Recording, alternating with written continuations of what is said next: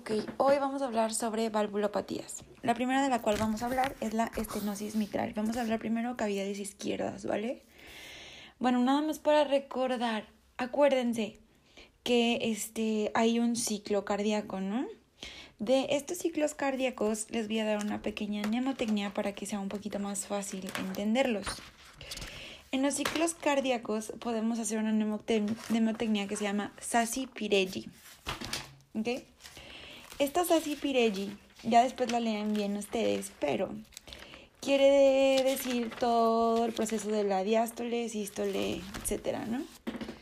El Sa es por el, la sístole auricular, que realmente es la última fase de la diástole. Este, la sístole auricular, acordémonos que va a tener un porcentaje ella, la cual le va a mandar, va a abrir la válvula este AB para que el contenido de su aurícula pase hacia el ventrículo. Ahí estamos dando más o menos el 20% de, del llenado ventricular. Este, aquí eh, vamos a tener súper rápido una explicación. Se va a abrir para que pase. Entonces, se abre la válvula AB y se tiene que cerrar las sigmoideas o semilunares para que no se salga. Entonces, primero se abre la válvula AB y se cierra la y se mantiene cerrada las, las sigmoideas, ¿vale?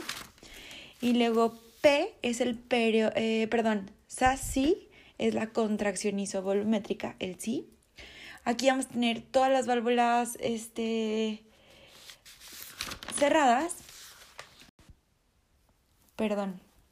Entonces, acuérdense que en el SA, que es la sístole auricular, que pasa el último 20% de la aurícula hacia el ventrículo para formar su 100%, este, estaban abiertas las válvulas AB.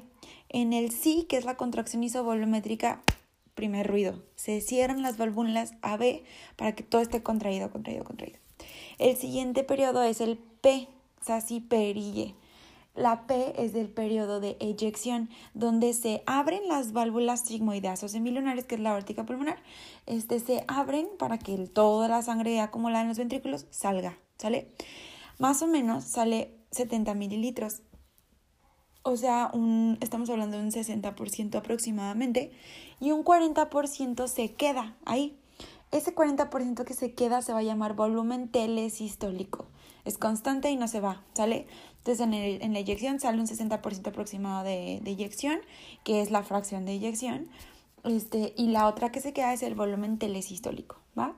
Después de este es así peri en el RI es la relajación isovolumétrica para iniciar la diástole. En esta relajación isovolumétrica, como se va a llenar, todas las válvulas tienen que estar cerradas. Entonces en el P las válvulas sigmoideas o semilunares estaban abiertas. En el RI, perille, que es la relajación isovolumétrica, todas se cierran y segundo, ruido. Cierre de las válvulas sigmoideas o semilunares, aurículo, aorta y la pulmonar, ¿ok? El siguiente y el último periodo que es sasiperille es el llenado isovolumétrico o llenado ventricular. Aquí se llenan ahora sí otra vez todas las cavidades, se abren las válvulas eh, auriculoventriculares para que se llene el ventrículo.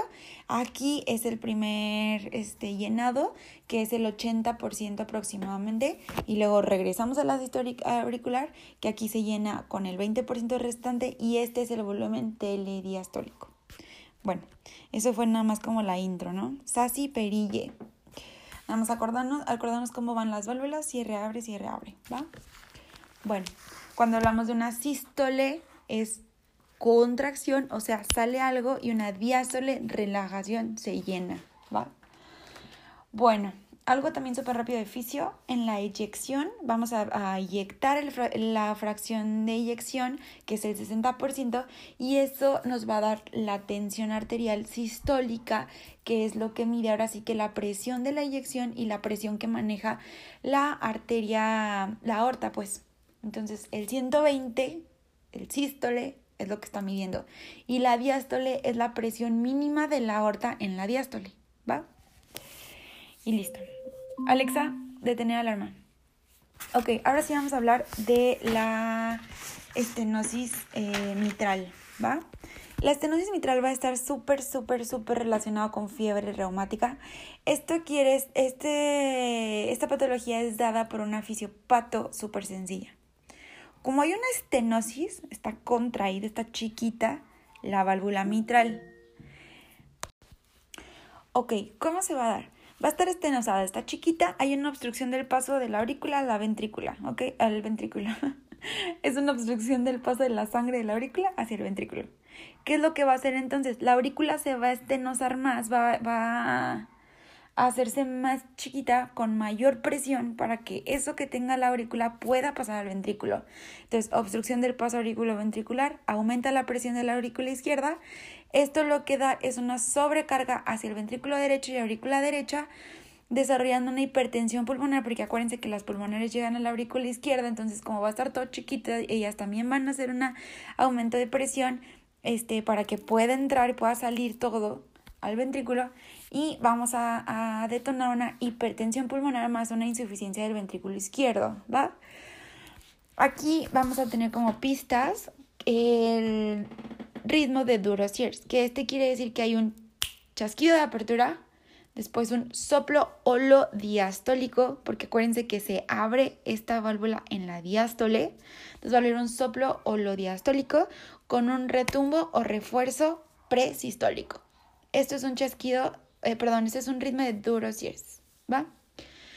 Ahora, este, vamos a tener el cuadro clínico cuadro clínico súper, súper característico, todo lo que tenga que ver con pulmonar, disnea, fatiga, edema, etcétera, ¿no? Este, se asocia muchísimo a fibrilación auricular y esto nos puede hacer trombos también. También está el síndrome de Orner u Orter, que es, es la parálisis del nervio laringio recurrente izquierdo que va a tener con disfonía. Y este, listo. De soplos, el ritmo de Durosiers y el soplo de Graham Steele se va a presenciar cuando ya haya una hipertensión pulmonar. El diagnóstico, el estándar de oro es el eco transtorácico, donde vamos a ver la boca de pescado por la estenosis mitral. También está el score de Wilkins, que este nos va a dar si es más de 8 puntos, ya es quirúrgico. Este, y listo, también vamos a ver que si la el área de la, de la válvula mitral está entre 4 y 5 centímetros. Vamos bajando de 2, de 2 a 2.5 pues más o menos, de 2.5 a 1.5 pues más eh, medio. El otro es leve, este es medio y menos de 1 súper grave de área de la, de la válvula, ¿sale? Menos de 1 súper grave. Este, ¿qué les vamos a dar de tratamiento a estos pacientes? A estos pacientes les vamos a dar más que nada diuréticos para síntomas leves, anticoagulantes porque tenemos FA casi siempre, entonces pues que no se nos vayan a trombosar. Este, eh, con los anticoagulantes la meta es tener un INR entre 2.5 y 3.5 si ya hay FA. Eh, y para la, el control de la frecuencia cardíaca, beta bloqueadores y digitálicos. Obviamente el tratamiento gold standard este, va a ser la valvuloplastia mitral percutánea con balón. ¿Cuáles son los criterios para hacerla? Una PCAP mayor a 50, un área valvular menor a 1, un Wilkins eh, arriba de 8 o si hay hipertensión pulmonar, FA persistente o síntomas agravados, ¿sale? Este, creo que lo que les dije mal son lo de las áreas. Se los voy a decir ahora sí bien. Área leve, de, área de estenosis mitral leve de 1.5 a 2 moderada de 1 a 1.5 y grave menor a 1. ¿Sale? Listo. Muy bien, de la siguiente valvulopatía de la que vamos a hablar es de la insuficiencia mitral, que Prieto la, maneja como regurgitación mitral. Este, las causas que pueden hacer esto puede ser un prolapso de la válvula mitral, este que es conocido como el síndrome de Barlow, que este es una, una insuficiencia mitral aguda también puede ser la causa número uno. Este, esto es por una degeneración mixomatosa. También puede ser asociado a fiebre reumática o ruptura de las cuerdas tendinosas. Puede ser también por endocarditis, disfunción o ruptura isquémica de los músculos papilares, etc. Este, también puede ser por enfermedades del ventrículo izquierdo como la cardiomiopatía dilatada. Entonces vamos a tener una cardiomiopatía dilatada por una sobrecarga en el ventrículo izquierdo. Esto va a dar una hipertrofia que posteriormente va a haber una dilatación, la cual va a culminar en una insuficiencia para la válvula para cerrarse. Está súper dilatada, no se va a poder cerrar bien. Entonces es una insuficiencia mitral. Acuérdense con lo que habíamos comentado, cuando se va a cerrar la válvula mitral se cierra al momento de la sístole y este y como va a estar insuficiente el soplo va a ser sistólico, ¿va? Bueno, cuadro clínico es un soplo sistólico apical con irradiación a la axila. Este también va a haber pues todo lo que conlleva una insuficiencia cardíaca, disnea de esfuerzo, fatiga, insuficiencia cardíaca y se va a escuchar un ron ron ron ron ronroneo de gato. Este, en el diagnóstico, en el ecocardiograma, vamos a ver que hay crecimientos izquierdos, también se van a ver verrugas en la válvula mitral. En el cateterismo se va a identificar la elevación de la presión capilar pulmonar y una regurgitación del medio de contraste hacia la aurícula izquierda.